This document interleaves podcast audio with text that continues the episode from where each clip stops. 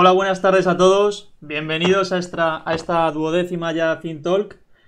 Eh, bienvenidos a todos, ya seáis los que estéis en la fase 0, la 1, o si estáis escalando, desescalando, lo que sea. Eh, nada, simplemente recordaros a todos eh, los nuevos y, los que ya lo sabéis, el mecanismo de estas charlas. Benigno, que es el ponente de hoy, nos dará una pequeña exposición y después todas las preguntas que le haremos serán las que nos dejéis vosotros en el chat ahí abajo, ¿vale? Y nada, simplemente pediros que os suscribáis a nuestro canal, a las redes sociales, para que no os perdáis nada. Y nada, Javi, te doy paso para que le presentes. Bueno, muchas gracias Andrés y gracias a todos por conectaros una vez más. Lo hablábamos hace un rato con Benigno, que llevamos ya 12 charlas en un mes. Quizás estamos pecando de pesados, pero la realidad es que os seguís conectando, así que bueno, eso es buena señal. A partir de ahora vamos a intentar espaciarla un poco más. Y la verdad que hoy estamos muy ilusionados porque estamos con Benigno. Eh, muchos le conoceréis, fue secretario de Estado durante muchos años ha sido presidente del Foro de la Familia durante 10. Y bueno, es, abogado y más allá de todo eso tiene muchos conocimientos de un tema muy concreto que es la ideología de género. Que bueno, que es un tema que muchas veces lo relacionamos con la política o, decimos, bueno, esto es un problema de los políticos o los educadores. Y quizás nos damos cuenta que también es un tema que nos afecta a nosotros en el día a día, que porque al final habla de cómo somos nosotros, de cómo eres tú de cómo soy yo. Entonces, bueno, de eso nos va a hablar hoy Benigno. Sin más no me enrollo, Benigno todo tuyo y lo, dicho por antes, dentro de 20 minutos empezamos el turno de preguntas. Muy bien, pues buenas tardes a todos. Gracias por estar ahí conectados. Eh, de la ideología de género se puede hablar desde muchos puntos de vista, filosófico, político, de agenda internacional, quienes lo promueven, la legislación española, etc. Yo voy a empezar por la filosofía, que es lo importante, creo, ¿no? porque la ideología de género es una antropología, una visión, una reflexión filosófica sobre en qué consiste ser un ser humano y en concreto sobre en qué consiste la sexualidad humana. ¿Cuál es la afirmación básica de la ideología de género? Afirmar que en materia de sexualidad no hay nada que sea natural, que todo lo que históricamente la cultura ha asociado al sexo, a la feminidad, a la masculinidad, etcétera, es una creación cultural hecha históricamente y que además es una creación que resulta eh, esclavista para la mujer que está construida en clave de opresión del hombre por la mujer. Afirma la ideología de género en sus postulados más radicales que el hombre ha inventado a la mujer, dividiendo artificialmente a los seres humanos, para así una parte de la humanidad, los hombres, esclavizar a esa otra parte que se califica como mujeres. ¿Y ¿Cómo se puede afirmar que en materia de sexualidad no hay nada que sea natural? Pues a partir de una idea muy propia del pensamiento filosófico materialista contemporáneo es entender que eh, somos fruto de una evolución ciega y sin sentido, que el ser humano no es más que la decantación de la eh, bioquímica del carbono a lo largo del proceso evolutivo y que por lo tanto lo material, al no tener ningún sentido, no nos da ninguna información sobre nosotros mismos. La ideología de género viene a decir que ha sido un error tradicional creer que en nuestro cuerpo las diferencias morfológicas evidentes entre un cuerpo que hasta ahora hemos calificado de femenino y lo que hemos calificado de masculino, tienen algún significado para nosotros. La autora contemporánea quizá más relevante y más conocida dentro del pensamiento de género, Judy Butler, una norteamericana, suele repetir mucho la frase de que se puede ser hombre con un cuerpo de varón o con un cuerpo de hembra, y que se puede ser mujer con un cuerpo de varón o con un cuerpo de hembra, porque el cuerpo no nos dice nada de nuestra sexualidad la sexualidad, lo que llaman género, presente para despegarse de eso que consideran un pensamiento histórico asociado al término sexualidad erróneo, el género no sería más que la percepción subjetiva de cada uno de cómo es su sexualidad. Y esa percepción subjetiva, que es la que nos constituye y nos define, no tiene nada que ver con nuestro cuerpo. El cuerpo, repito, según ese planteamiento, no nos dice nada sobre nuestra, sexualidad porque nada material dice nada sobre nada, no tiene ningún significado. Es el fruto de esa ciega y sin sentido. Por lo tanto, ¿qué propone la ideología de género? Que superemos la cultura tradicional creada sobre la base de esa presunción, ese error, según los ideólogos de género, de considerar que existen naturalmente hombres y mujeres y por lo tanto habría que, esta es la propuesta ideológico-política del género, de construir, reconstruir todo lo humano, el lenguaje, la cultura, la moral, la moda, la religión, para excluir de todos esos ámbitos del humano la referencia dual a hombre o mujer, porque eso es un error que además es discriminatorio para la mujer. Y por eso, entre otras cosas, utilizan un lenguaje nuevo para mm, desvincularse de lo que consideran el atavismo que hemos ido asociando a la palabra mujer, hombre, sexualidad, etcétera, acuden a esa nueva terminología de género que hoy día ya nos suena a todos porque es de uso muy común. En vez de sexo, se habla de género. En vez de sexualidad, se habla de salud sexual y reproductiva. En vez de hombre y mujer, se habla de orientaciones afectivos sexuales variadas y diversas, etcétera, etcétera.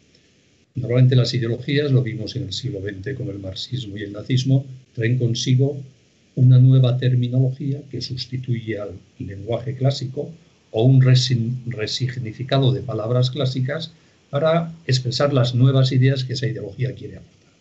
Por lo tanto, en conclusión, desde un punto de vista antropológico, ¿qué nos dice el género? Que en materia de sexualidad cada uno somos lo que sentimos, que no tenemos un sexo, sino que somos el género, la orientación afectivo-sexual, que vamos decidiendo en libertad y de forma autónoma, incluso respecto a nuestro cuerpo, y que por supuesto podemos ir cambiando.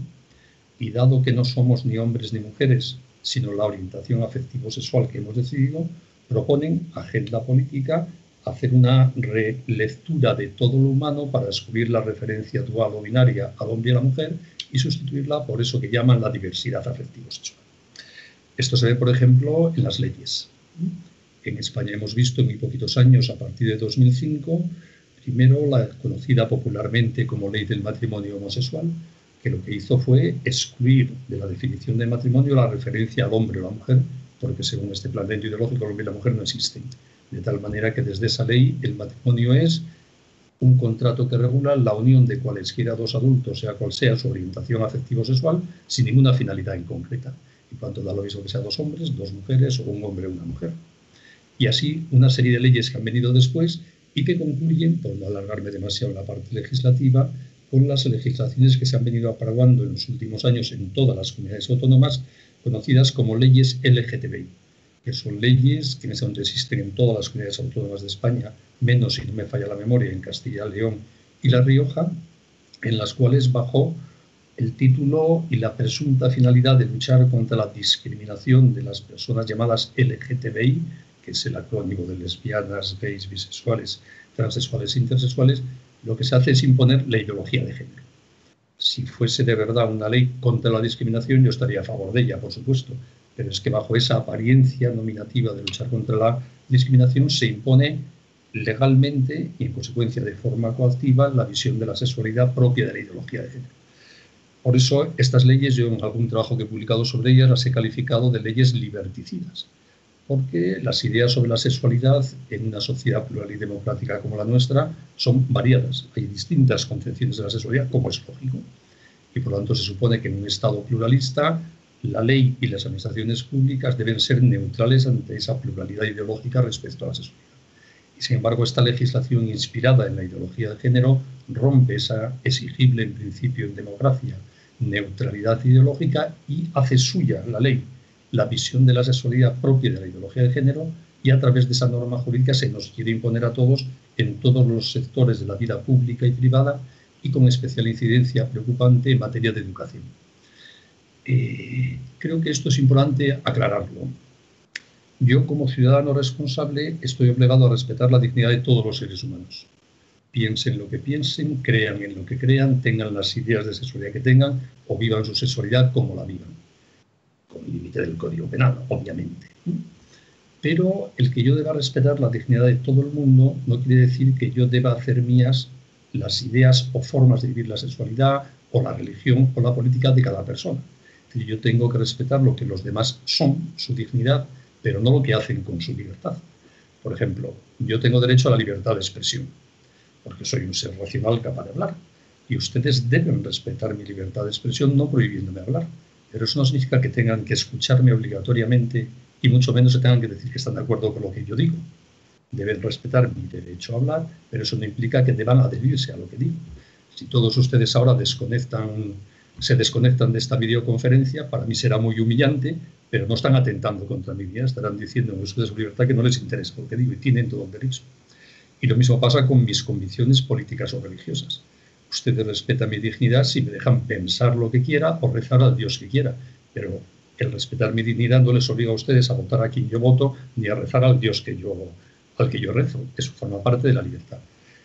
¿Qué hacen las leyes de ideología de género? Romper este principio respecto a la sexualidad. Como dicen que las personas, en concreto las que llaman personas LGTBI, son lo que ellos deciden hacer con su sexualidad, eso pasa con esa configuración del ámbito de la libertad al ámbito de la dignidad. Cuando yo tengo que adherirme a la forma de sexualidad de esas personas. Esa es la trampa metodológica o conceptual de estas leyes que les lleva a imponer una visión concreta de la sexualidad eh, a todo el mundo, aunque discrepe de esa forma de ver la sexualidad. Por ejemplo, en estas leyes se dice que en la escuela hay que visibilizar eh, el colectivo LGTBI y las concepciones de la sexualidad de ese colectivo. Esa visibilización obligatoria de cómo entienden la sexualidad unas personas en concreto va contra la libertad. Es como si hubiese que visibilizar a los cristianos o a los votantes de Podemos. ¿Por qué en el sistema educativo? Cada uno que haga lo que quiera y en la escuela neutralidad para todo el mundo. Pero por esta vía de confundir lo que se hace con la libertad sexual con la dignidad de la persona nos obligan a aceptar y hacer nuestra esa opción sexual de esas personas en concreto. Y por eso son leyes que van contra el pluralismo propio de una sociedad democrática. Y por eso a mí me preocupa porque cuando el Estado, un Estado cualquiera, hace suya una visión particular o ideológica del ser humano y hace suyo el lenguaje, las banderas, los colores y la terminología de ese movimiento en particular, los que en la sociedad no comparten esa ideología ven mermada su libertad. Eso pasó, por ejemplo, en la Alemania de los años 30 del siglo pasado. En la medida que el Estado alemán empezó a usar la terminología de los nazis, las banderas de los nazis, los uniformes de los nazis y el lenguaje de los, nazis, los no nazis alemanes empezaron a perder su libertad. Y eso empieza a pasar en España con los temas de género.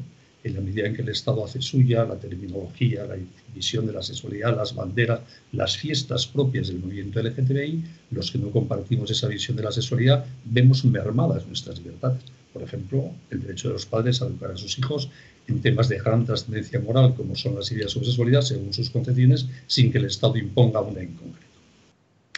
¿Por qué me preocupa a mí tanto la ideología de género? Sobre todo porque creo que es un inmenso error. Es decir, no es verdad que no haya nada natural en materia de sexualidad al revés. Yo estoy convencido, y creo que la ciencia me avala, que es al revés exactamente. Si uno mira sin prejuicios a los seres humanos que ve, chicos y chicas porque no hay otra cosa. Puede haber malformaciones genéticas y luego libertad para hacer con tu cuerpo lo que quieras, por supuesto. Pero en la especie humana solo hay hombres y mujeres. En términos genéticos, todos somos o XY o XX y no hay otra cosa. Por lo tanto, en contra de lo que dice la ideología de género, el sexo nos constituye. Es lo que somos de verdad. Decir, no hay humanos que lleguen unos a ser mujeres y otros lleguen a ser hombres. Solo hay hombres y mujeres. El ser humano en extracto asexuado no existe yo soy un varón de la especie humana desde que era un cigoto de una célula hasta que me muera, porque no puedo ser otra cosa. Y además actúo en varón, pienso en varón, siento en varón, miro en varón, rezo en varón, amo en varón, practico el sexo en varón porque no puedo hacerlo de otra manera, porque es que es lo que soy. Por lo tanto, la ideología de género, cuando está negando ese carácter binario originario del ser humano, la constitución dual de la especie humana en hombres y mujeres, está negando nuestra humanidad, está negándonos. Eso es un inmenso error antropológico y por eso me preocupa. Yo entiendo que hay gente que ve así las cosas, pero ve las cosas equivocadamente. Y por eso, por ejemplo, yo no quiero que mis hijos o mis nietos sean educados en ideología de género, porque creo que se les está educando en un error, en un inmenso error sobre la naturaleza humana. Yo tengo sexo y no tengo género. La mesa ante la que estoy hablando tiene género porque es una cosa y no tiene sexo. Por eso mesa puede ser masculino en el inglés y, femenino en castellano y no pasa nada. Pero no, yo soy varón en inglés y en español. Y no tengo género, tengo sexo. Y luego soy libre. Y con lo que soy, con mi sexualidad, puedo hacer una serie de cosas variadas, es verdad. Pero sigo siendo un varón, que es lo que niega la ideología de género. Por lo tanto, mi preocupación con la ideología de género es, mm, nace de que es un inmenso error y que además hoy día se nos quiere imponer a todos, desde la ley y con el apoyo de las administraciones públicas, ese inmenso error intelectual y práctico. Y además es un error sobre algo esencial, sobre qué es un ser humano. Y es un error sobre este tema me parece que es importante, sin duda ninguna, porque va a lo esencial precisamente. Y por eso considero que la ideología de género es uno de los problemas más serios que tenemos en estos momentos en el debate cultural de nuestro siglo a veces he definido el debate del siglo XXI como el de sexo o género, hay que elegir. Lo son dos concepciones que no son compatibles. O somos sexuados y eso nos define, y luego analizamos el tema de qué hacemos con nuestra libertad sexual, o no tenemos sexo y con nuestro género nos definimos a nosotros mismos. Esa es la opción cultural de nuestra época y yo la tengo clara. Creo que la ciencia, la antropología, la filosofía, la experiencia elemental de todo el mundo indica que somos hombres, mujeres y que no hay otra cosa. Y que la construcción de la propia persona hay que hacerla a partir de ese dato. ¿Y esto qué tiene que ver con la homosexualidad? Absolutamente nada. Porque las ideologías de cada uno no nacen de nuestras pulsiones, afecciones, gustos o prácticas sexuales. Es otra cosa. De hecho, la ideología de género la defienden homosexuales y heterosexuales. Y mi visión de la sexualidad la defendemos homosexuales y heterosexuales. Porque, repito, de los gustos o aficiones sexuales no se deriva una idea filosófica sobre el ser humano. Lo que pasa es que se ha acudido a una técnica de marketing publicitario que es pretender identificar la ideología de género como si fuese la única forma de luchar contra las discriminaciones históricas que han sufrido homosexuales, transexuales, etcétera, que es verdad que las han sufrido. Y así, claro, el que se opone a la ideología de género parece que está a favor de la discriminación. Es una forma de presentar las cosas que coloca a los que no defendemos la ideología de género inicialmente en una postura poco cómoda, pero es puro marketing de venta de una ideología, no tiene nada que ver con la realidad de las cosas. Repito, eh, se puede ser homosexual, se puede ser transexual, se puede ser lesbiana o heterosexual, o sentir ese tipo de atracciones sexuales y defender una idea u sobre la sexualidad. Creo que es bueno distinguir estas dos cosas para no liarnos. No tengo ningún inconveniente en hablar de la homosexualidad si ustedes quieren luego en el coloquio, pero como estoy hablando de ideología de género que no tiene nada que ver con la homosexualidad, ahora no me ocupo de ese tema.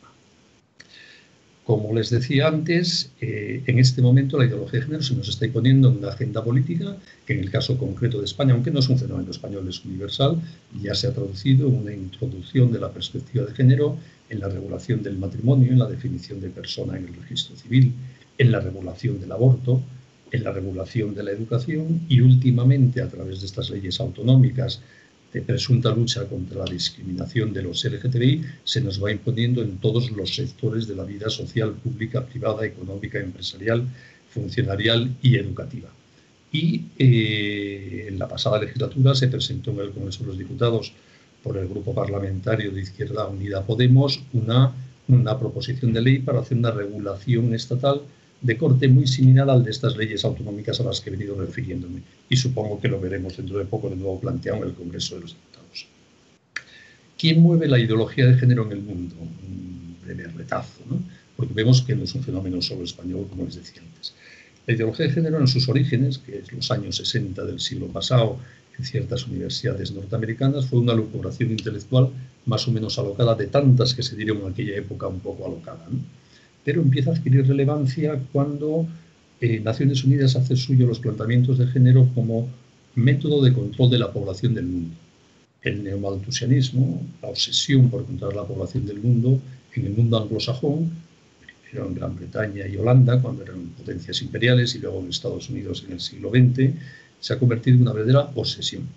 Y a partir de los años 60, cuando se produce el proceso de descolonización de los pueblos del tercer mundo, se piensa en esas instancias internacionales del mundo anglosajón que ya no se pueden imponer a partir de ese momento obligatoriamente en el tercer mundo prácticas coactivas de control de la población y que lo que hacer es buscar una forma que cambie la mentalidad de esos pueblos del tercer mundo, especialmente de las mujeres, para que busquen formas de sexualidad que lleven a tener pocos hijos. Y se elige la ideología de género para que desde las agencias de Naciones Unidas las políticas de familia, salud, educación, medio ambiente se implementen en clave de género para que se interiorice esa visión de la sexualidad refractaria al matrimonio, a la maternidad, a la relación abierta hombre-mujer a la vida, etc. Y además, con el tiempo se va viendo cómo hay mucha gente que está ayudando y financiando la difusión de la ideología de género con un verdadero intento de cambiar la mentalidad de la población del mundo para hacer eh, por decirlo así, que los seres humanos en este mundo, aparte de tener pocos hijos, que siga habiendo esa finalidad maltusiana, eh, excluyamos una visión de la persona que lleva, según el planteamiento de quienes promueven esto, a que eh, no seamos ciudadanos y consumidores sin contraindicaciones éticas. Es decir, piensan, y con razón, que la visión tradicional de la sexualidad, especialmente en el contexto cultural del humanismo cristiano, lleva a resaltar aspectos de la persona que nos hace eh, tener criterios propios sobre muchas cosas y ser menos sensibles a las dinámicas publicitarias y de mercado. Cuando estamos viviendo un verdadero intento de hacer una revolución cultural para sustituir el viejo humanismo, especialmente cristiano, que se basa en esa consideración del ser humano como sexuado hombre-mujer, por una nueva visión de un ser humano sin criterio ético de ningún tipo que se construye a sí mismo y por lo tanto es mucho más manipulable. Porque al final, y con esto voy a concluir, ¿en qué se traduce eh, esquemas teóricos y políticos al margen la ideología de género? En que una persona que hace suya la visión de la sexualidad propia de la ideología de género se convierte a sí mismo en la única fuente normativa en materia de sexualidad. Si ya no hay hombres y mujeres, si el cuerpo no significa nada, no hay ningún criterio filosófico ni ético objetivo en materia de sexualidad. El único criterio es lo que yo decido. ¿Qué es bueno? Lo que yo quiero. ¿Qué es malo? Lo que yo no quiero. Que no coincide con lo de los demás, allá ellos. Y por lo tanto lo que hace es destruir absolutamente la ética sexual, que ha sido siempre uno de los constructos básicos de las sociedades. Y por supuesto que está íntimamente vinculada a cualquier concepción religiosa del ser humano porque si yo me construyo a mí mismo en la dimensión esencial que me configura, que es mi sexualidad, yo me creo a mí mismo y sobra el creador. Por eso también los promotores de la ideología de género en la práctica difunden un laicismo muy radical. Dios es el enemigo de los planteamientos de género, porque si yo me creo a mí mismo, repito, sobra cualquier creador. Como ven ustedes, y esta será mi última consideración, no es un tema solo de eh, vicios o virtudes sexuales, de costumbres de un tipo o de otro. Es un planteamiento de esos de fondo que afecta a todas nuestras concepciones morales, antropológicas, religiosas, jurídicas, de organización social, etc. Y por eso me parece que es un tema sobre el que hay que tener criterio y formarse. Quedo a vuestra disposición para cualquier pregunta. Muchísimas gracias, Benigno, por toda la exposición. La verdad que ha sido brutal. Y vamos a empezar con el turno de preguntas, ¿vale? La primera la hace Javier Díez, que pregunta ¿qué razones o pretensiones pueden haber para difundir desde instituciones con tanta seguridad esta ideología errónea? Bueno, lo que he hecho a las que he hecho referencia últimamente es un instrumento, como podría ser cualquier otro, para provocar un cambio cultural que eh, nos lleve a interiorizar formas de ver la sexualidad que excluyan la visión del humanismo cristiano clásico y en concreto que posibiliten estilos de sexualidad refractarios a tener hijos o por lo menos a tener muchos hijos. En el contexto de la ideología de género se difunde mucho lo que llaman eh, formas de sexualidad no coitales, masturbación, sexo anal, etcétera, que obviamente no permiten tener hijos. Y además, al eh, configurar la relación hombre-mujer como si fuese una relación esclavista y de dominio, se considera el matrimonio como una fuente de violencia. Eso subyace a los planteamientos muchas veces públicos sobre la violencia de género, que hay violencia en el matrimonio porque hay hombre y mujer precisamente, lo que se lleva es hacer mucho menos atractivo el matrimonio. Una sexualidad centrada en la propia persona, que no considere que la finalidad normal de la sexualidad humana es la posibilidad de ser padres y madres, obviamente lleva a estilos de vida que no dan lugar a tener muchos niños, ¿no? ni a la estabilidad de las relaciones matrimoniales. Que por cierto me parece una de las formas de negar una evidencia. ¿no? Si uno mira a los miembros de la especie humana y ve, como decía antes, que hay chicos y chicas, se ve que hay chicos, chicas, pene, vagina, espermatozoide, óvulo, niño. Me parece evidente que este carácter dual de la especie humana implica una complementariedad sexual entre hombres y mujeres que tiene una finalidad natural que es tener hijos. Luego se tendrán o no se tendrán, eso es otra historia. Pero en principio que la sexualidad dual femenino-masculina está configurada para la posibilidad de ser padres y madres me parece una relación evidente. ¿no? El pene encaja en la vagina y es la única manera de poner en contacto el espermatozoide y el hombre. Evidente, pero en consecuencia que este carácter binario sexual de la especie humana tiene mucho que ver con la reproducción. Pues esto es lo que niega la ideología de género, que por tanto construye estilos de vida muy refractarios a ese abrirse a la vida con naturalidad. Muchas gracias. Eh, Benigno, pregunta Gonzalo García San Miguel. La ideología de género defiende muchas veces el derecho a elegir, alegando la libertad como fundamento. Entonces, ¿cómo explicaría que precisamente esa libertad debe tener como base la verdad sobre el ser humano? Vamos a ver. Hay que definir qué es la libertad. ¿no? Por la libertad en exacto, yo creo que estamos todos. ¿no?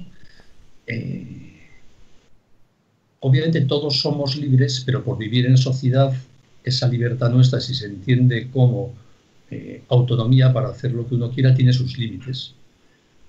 yo, si quiero conducir, soy libre, pero tengo que conducir por la derecha y no por la izquierda. Y si estoy en la Bretaña, por la izquierda y no por la derecha. en principio da lo mismo conducir por la derecha o por la izquierda, pero debemos todos respetar la misma norma porque no estamos llenos de accidentes todos los días. ¿no? Por poner el ejemplo, si se quiere, más tonto. Y limita nuestra libertad el respeto a los derechos de los demás y las normas de seguridad en la condición y las normas de seguridad y higiene en el trabajo, que vamos a decir en esta época de confinamiento, la salud pública puede limitar nuestra libertad, incluso hasta límites como los que estamos viendo.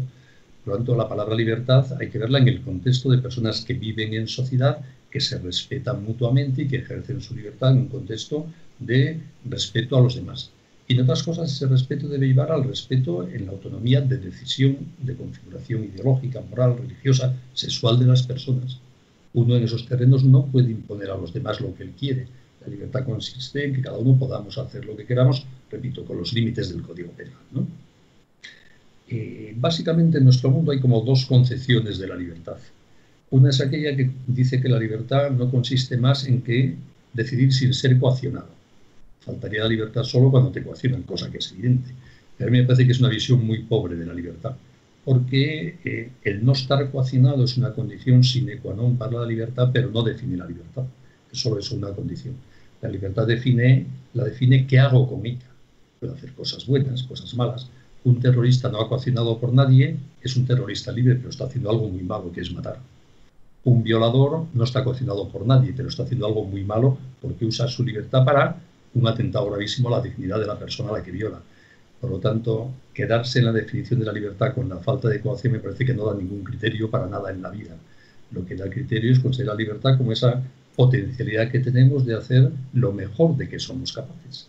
Y eso obliga a una reflexión ética para definir qué es lo mejor de que somos capaces, para luego intentar optar en libertad por eso. Por lo tanto, el debate sobre la libertad al final es un debate sobre qué es bueno y qué es malo, qué merece la pena y qué no lo es, qué es conveniente y qué es inconveniente, y también en materia de sexualidad. Por lo tanto, la libertad es interesantísima, pero los eslóganes de que cada uno haga lo que quiera no solo no agotan el tema de la libertad, sino que son como el presupuesto para poder hablar en serio de la libertad. Gracias, Benigno. La siguiente pregunta es de Alberto LR y dice así. San Juan Pablo II dijo que el comunismo caería por su propio peso. ¿Crees que la ideología de género, llevando 50 años causando estragos, le sucederá lo mismo? Por supuesto, no tengo ninguna duda.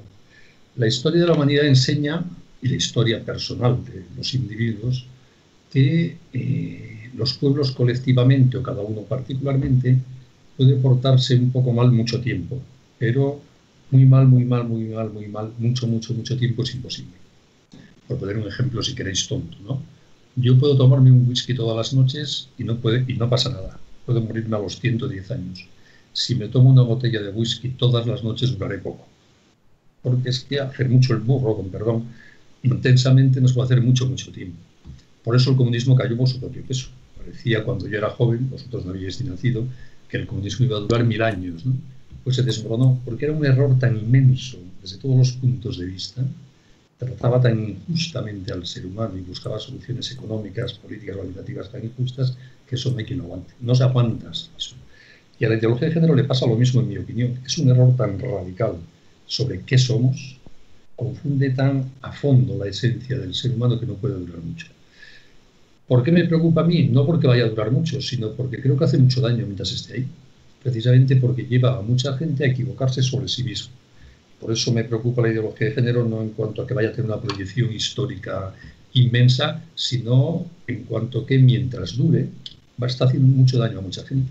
Por eso creo que la batalla cultural y también la política frente a la ideología de género es una obligación de cualquier ciudadano responsable en estos días si cree que es un error, como creo yo que lo es. Pero no va a durar mucho, es imposible. Se acabaría la humanidad, de hecho, en una dos generaciones, sin esperarse demasiado. No creo que vaya a pasar eso. Gracias. Muchas gracias. La siguiente la hace ML Garrido. Dice, además de los motivos antropológicos, ¿hay motivaciones económicas detrás de la propagación de la ideología de género? Por supuesto. Es más, yo creo que no hay motivos antropológicos, solo económicos. Como os digo, la ideología de género es un error inmenso, además creo que es evidente, sin más. El año pasado, a raíz de las eh, polémicas que había en Estados Unidos y también en España sobre el tema de los llamados menores transexuales, esos niños que en edades prepuberales se les hacen tratamientos para inhibir la pubertad, para preparar futuras, en su caso, operaciones de cambio de sexo, negando que haya un sexo natural de todas las personas.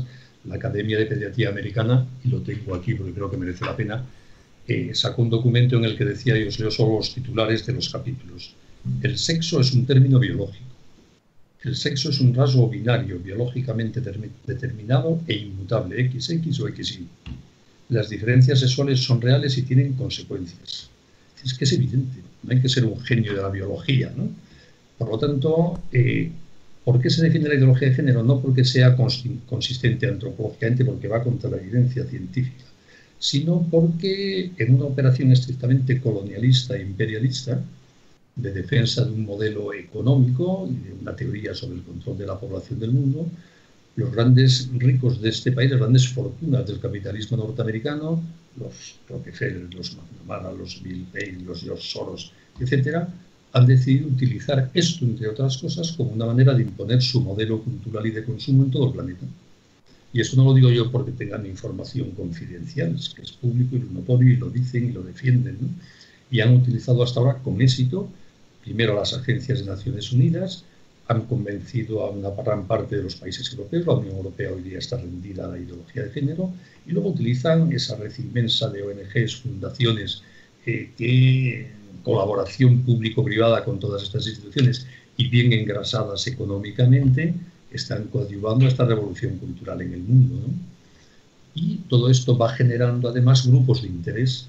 En la medida en que se crean cátedras de género en las universidades, hay más libros y publicidad sobre género y más gente que vive de publicar cosas en clave de género. En la medida en que hay más ONGs financiadas por administraciones varias que viven de la difusión de la ideología de género, están más implicadas en difundirla y más gente se implica. ¿no? Y luego hay mucha gente sin más que sin saber muy bien ni lo que es la ideología de género, ni haber leído un libro sobre estos temas en su vida, pues repite estúpidamente lo que está de moda, lo que parece que lleva ir de progre y de guay por la vida, ¿no? que es lo más normal. Mucha gente de la que habla por ahí de género y de estas cosas no sabe ni de qué está hablando. Está repitiendo, bueno, pues eso es lo que parece que está de moda y se lleva. ¿no? Pero claramente eh, el que una estupidez intelectual de este calibre, opuesta a la ciencia biológica más elemental, tenga la difusión que tiene y el poder político y jurídico que tiene en estos momentos, solo se explica como el fruto de una operación eh, imperialista muy bien soportada económicamente por poderes muy relevantes. Y por cierto, poderes de la derecha capitalista más carga. ¿eh? Hay gente que cree que esto es eh, izquierda marxista y tal, ¿no?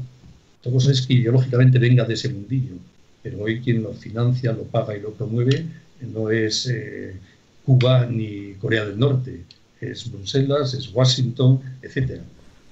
A veces viajo bastante por América Latina hablando de estas cosas y hace gracia, y lo digo muchas veces cuando veo que allí movimientos que se consideran a sí mismos muy progres, muy de izquierdas, muy radical feministas, etcétera, están desarrollando la agenda política del capitalismo norteamericano y pagado por ellos, ¿no? Aparentemente muy progres, pero al servicio de Soros y Rockefeller, lo cual tiene su gracia, ¿no? Hay quien piensa, y así se ha escrito en algunos casos, esta es también una manera que tienen los grandes poderes capitalistas del mundo de distraer a la izquierda del mundo. Que los movimientos radicales de izquierda, por ejemplo, en América Latina, mientras se entretienen en estas peleas de género, no hacen la revolución anticapitalista para la que se supone que habían nacido hace un siglo y por lo tanto les dejan en paz en lo que les interesa de verdad, que es el negocio y sus mercados. Muchas gracias. Eh, Benigno, pregunta José Enrique Martínez Sancho. ¿Se puede relacionar la ideología de género como preparación hacia el transhumanismo? Pues yo creo que como preparación no. Pienso porque cuando surgió la ideología de género, eh, la palabra transhumanismo, bueno, sí existía la palabra, ya en los años 30 la usó Huxley, pero lo que llamamos, llamamos en todo transhumanista ni se intuía. El transhumanismo, que sería un tema muy, importante, muy interesante para una conferencia como estas, no es más que mm, una propuesta también filosófica eh, que se basa en la idea de que los seres humanos, tal como somos hoy día, somos un fruto bastante defectuoso de una evolución ciega y no racional. Y que gracias al desarrollo de las nuevas tecnologías, genética, eh, inteligencia artificial, nanotecnología, estamos ya en condiciones los humanos de asumir la siguiente fase y de programarla de nuestra propia evolución como especie. Se habla de transhumanismo, de poshumanismo, porque la idea es, podremos en breve crear el sucesor del ser humano y lo vamos a hacer bien. La evolución ha creado algo muy imperfecto, tenemos enfermedades, muerte, insuficiencias, y ahora que ya podemos, vamos a transformar al ser humano para crear un poshumano que sea ya algo bien pensado y serio. Vamos a acabar con la enfermedad, con la muerte y mil cosas más. ¿Tiene que ver con la ideología de género? Hombre, tiene que ver en el sentido de que los planteamientos transhumanistas, transhumanistas como la ideología de género dan por supuesto que el hombre no es nada naturalmente, que no hay una naturaleza humana.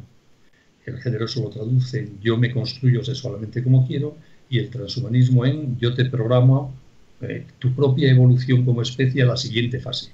Por tanto, no creo que haya una concatenación planificada, pero sí creo que eh, responden en el fondo a esa misma visión materialista de un mundo sin sentido, de un ser humano que es irracional como todo lo que procede de la evolución, y además en el caso del transhumanismo, con la soberbia colectiva de creer que ahora nosotros vamos a hacer lo mejor, nosotros no sabemos quién son, los científicos, los ricos, los que se lo puedan pagar, vamos a programar la siguiente fase de la evolución humana de forma inteligente. Creo que es una reflexión interesante en estos tiempos de pandemia, coronavirus y muerte. Eh, los seres humanos nos ponemos enfermos y tenemos caducidad, nos morimos. Pero eso es un mal absoluto para cuya evitación se pueda pagar cualquier precio eh, y sacrificar cualquier valor ético. Yo creo sinceramente que no. Por lo tanto, no son lo mismo, no están concatenados que yo sepa de una forma planificada, pero sí tienen que ver con esta dinámica de no respetar la naturaleza humana tal como es, tanto el género como el transhumanismo. Muchas gracias. La siguiente pregunta eh, es una combinación. Eh, José María primero pregunta, ¿qué podemos hacer nosotros para defendernos de la ideología de género? Y luego Natalia y Malay también pasan a preguntar acerca de, sus hijos, de cómo se pueden proteger eh, hacia ideas como estas que se, que se difunden en la escuela. Pues sí, mira, yo creo, como os decía antes, que la ideología de género es un inmenso error. Y por ser un inmenso error es algo dañino. ¿Cómo se vence al mal? Al mal, en mi opinión, al menos, no se le vence ni en la vida privada ni en la de los pueblos, enfrentándose a cabezazos con él. Al mal se le vence anegándolo en bien, enterrándolo en el bien. ¿Cuál es el bien alternativo a ese mal que es el género, el sexo? Por lo tanto, ¿qué propongo yo? Hablar mucho y bien de la sexualidad, enamorarnos de nuestra condición sexual, darse cuenta de que nuestra sexualidad es algo tan valioso como nosotros mismos, porque no se puede distinguir entre nosotros y nuestra sexualidad. Y por lo tanto la sexualidad es la dignidad humana. Entender que esto es así y educar a las nuevas generaciones, a nuestros hijos en esto, creo que es la clave. Yo creo que hoy día, precisamente porque estamos en una sociedad en que mucha gente no se aclara sobre la sexualidad como fruto de la ideología de género y de otras muchas cosas.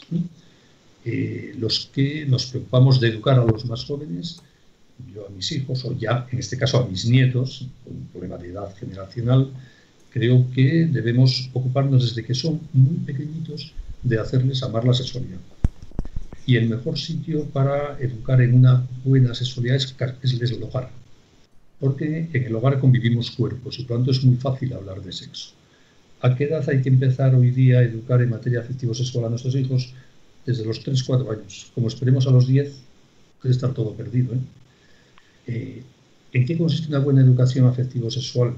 En transmitirles seguridades morales e intelectuales sobre la sexualidad, en que hay hombres y mujeres, y eso es una maravilla, porque permite que haya papás y más. enseñarles a respetar su cuerpo y el cuerpo de los demás. En explicarles todos los procesos psicológicos, afectivos, biológicos, hormonales, según van creciendo, que van a afectar a su sexualidad, para que tengan criterio. Enseñarles que hay cosas mejores y peores en materia de sexualidad y que compensa poner la propia libertad, como decíamos antes, al servicio de lo que identificamos como mejor enseñarles que, porque somos seres cronológicos, debemos educar nuestro cuerpo en el tiempo para amar, porque todo lo humano hay que educarlo en el tiempo para que dé de sí lo mejor posible. Y todo eso, ¿cómo se puede hacer? Hablando con nuestros hijos con toda naturalidad, de todo lo que tiene que ver con la sexualidad. Y además de esas convicciones morales e intelectuales sobre la sexualidad, el segundo componente de una buena educación afectivo-sexual es un profundo amor a la libertad Porque, dicho en términos muy sencillos, todos metemos la pata alguna vez.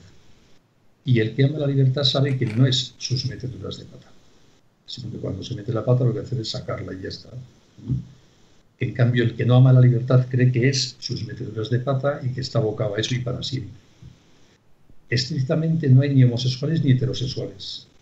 Somos gente libre, que podemos meter la pata, no meterla, equivocarnos, no equivocarnos, porque yo no soy ni lo que me apetece, ni lo que me atrae, ni lo que me gusta, ni lo que he hecho si lo que me atrae, me gusta, me apetece o he hecho, creo que no es lo más digno que puedo hacer, pues tendré que decir, me he equivocado, tengo que volver a empezar y no pasa nada. Por eso el amor a la libertad me parece que es fundamental para transmitir una buena educación afectivo-sexual que nos haga tener criterio para decir, eso no lo quiero, si no es lo mejor posible, o si digo sí a lo que debiera haber dicho no, decir he metido la pata, tengo que cambiar de criterio y así se pueden formar personalidades fuertes de niños con criterio, que aprendan a valorar profundamente su sexualidad, repito, a sacar la pata cuando la metan y a intentar educarse para amar, comprometiéndose con su cuerpo también en proyectos ilusionantes de lealtad a los propios amores, de dar vida, etc. Y esto está en manos de cualquier padre o madre, no hace falta ser catedrático de universidad. Y luego, en la medida de lo posible, contar nuestra visión de la sexualidad a todo el que nos quiera escuchar. Hacer una oferta en libertad a la libertad de los demás de cómo vemos nosotros las cosas. Unos nos harán caso y otros no. Unos nos escucharán y otros no, por supuesto. Pero yo al que me quiera escuchar, como estamos haciendo aquí ahora, le digo yo, oye, yo veo las cosas así. No impongo nada a nadie, pero como lo veo así, así lo cuento. Y confío que algún día la mayoría de la sociedad se dará cuenta de que lo que digo más o menos es razonable y algún día confirmaremos de nuevo la legislación y la educación al respeto de esta visión antropológica razonable en libertad. Por lo tanto, hay que convertirse de alguna manera en obsesos sexuales, gente que ama la sexualidad profundamente y que habla mucho de ella, con cariño y aprecio. Esa es la clave para superar la ideología de género. Y luego están las batallas políticas y luchar contra las leyes y todo lo demás que se quiera. Perfecto, Benigno, muchas gracias. Y vamos a ir acabando ya. Eh, voy a hacer dos en una, ¿vale? La primera es, ¿cómo resumiría brevemente la verdadera ideología de género, alguien que eh, desde, la, desde la ignorancia, entonces como señalar puntos clave ¿no? para abrir los ojos y también nos está pidiendo mucha gente que si no, qué libros nos recomiendas eh, sobre este tema. Y luego, pues si eso los dejamos apuntados en, en nuestra pues web. Sí, si queréis, yo tengo hecha, porque es una pregunta que me hacen mucho, tengo hecha una bibliografía sobre sexualidad y género que si queréis os puedo enviar y la colgáis son libros que no sé si son los mejores o peores, pero son los que a mí me han ayudado y me han interesado más. Y ahora estoy acabando de leer, aprovecho, uno que ha aparecido muy recientemente, que ha sido bastante polémico, escrito por un catedrático de filosofía francés, se llama Jean-François Braustein, que se llama La filosofía se ha vuelto loca, y que le recomiendo a ustedes. Analiza a fondo tres cosas, la ideología de género, el animalismo y la eutanasia y demuestra, creo que de manera bastante convincente, cómo defender cualquiera de esas tres cosas es una locura, como dice el título la filosofía, se ha vuelto loca. Pero vamos, aparte de este, porque lo estoy leyendo, os enviaré, si os parece, al que me digáis mi bibliografía sobre la sexualidad para que la pueda consultar quien quiera. ¿Y qué le diría a quien desde la ignorancia ve esto? Que se mire a sí mismo, que mire a sus padres. Repito, al margen de que uno sea homosexual, heterosexual o lo que sea, que esa es otra historia, es qué hacemos con nuestra libertad sexual. Eh, que se mire a sí mismo. ¿Tenemos sexo o no tenemos sexo? ¿El género es una entelequia o no lo es? ¿Lo que hacemos con nuestro cuerpo nos afecta y nos deja huella en nosotros mismos y los demás o no? Y yo creo que es evidente que nos deja huella. Quizá los más jóvenes esto no lo vean, les falta experiencia vital como en tantas otras cosas. Los que somos viejos yo creo que lo vemos evidentemente. Lo que hacemos con nuestra sexualidad va marcando nuestra vida, por supuesto sobre todo si no usamos la libertad para rectificar cuando hacemos mal uso. Eso de que nos constituimos a nosotros mismos, que somos lo que sentimos, que todo es indiferente, que no hay criterio objetivo, es palmariamente falso. Lo que pasa es que tiene una cierta experiencia de la vida, como en tantos otros temas, para valorar que lo que vamos decidiendo, claro, que nos afecta y marca nuestra biografía. Por lo tanto, yo lo que pediría es la humildad de mirar a los seres humanos sin prejuicios mirarnos a nosotros mismos, a los que nos rodean, lo que nos dice la historia, la filosofía, la literatura, Dios, si nos fiamos de Dios, para hacernos una idea de verdad en qué consiste ser un ser humano. y creo que es muy evidente que consistimos de entrada y de partida en ser chicos o chicas. Fenomenal, pues, pues muchísimas gracias, Benino. Hemos llegado ya al, final de, tu charla. Muchas gracias por, por, la reflexión que nos has presentado y por tus, por tus recomendaciones. Les haremos llegar a todos a través de la web la, la pequeña bibliografía con la que, con la que cuentas. Y bueno, eh, ya nos veremos el, el, miércoles que viene todos, todos otra vez. Estás invitado, Benigno, a escuchar la charla de, de Jaime Mayor Oreja, que hablará del, del relativismo moral. Eh, bueno, ya Jaime Mayoreja le conocéis todos un poco su currículum, eurodiputado, ministro de Interior, y siempre se caracterizó por hablar pues, pues con sinceridad y, franqueza, así que será una gran charla. Y buen y admirado amigo mío. Eso es. Y, bueno, aprovecho para recomendar que os, que os, suscribáis al canal para tener más noticias como las recomendaciones de, de Benigno y sobre todo que podáis volver a ver la, la charla, que mucha gente ha comentado que, que ha hecho mucho bien. Así que muchísimas gracias, Benigno por, por la reflexión. A vosotros. Muchas gracias. Muchísimas gracias.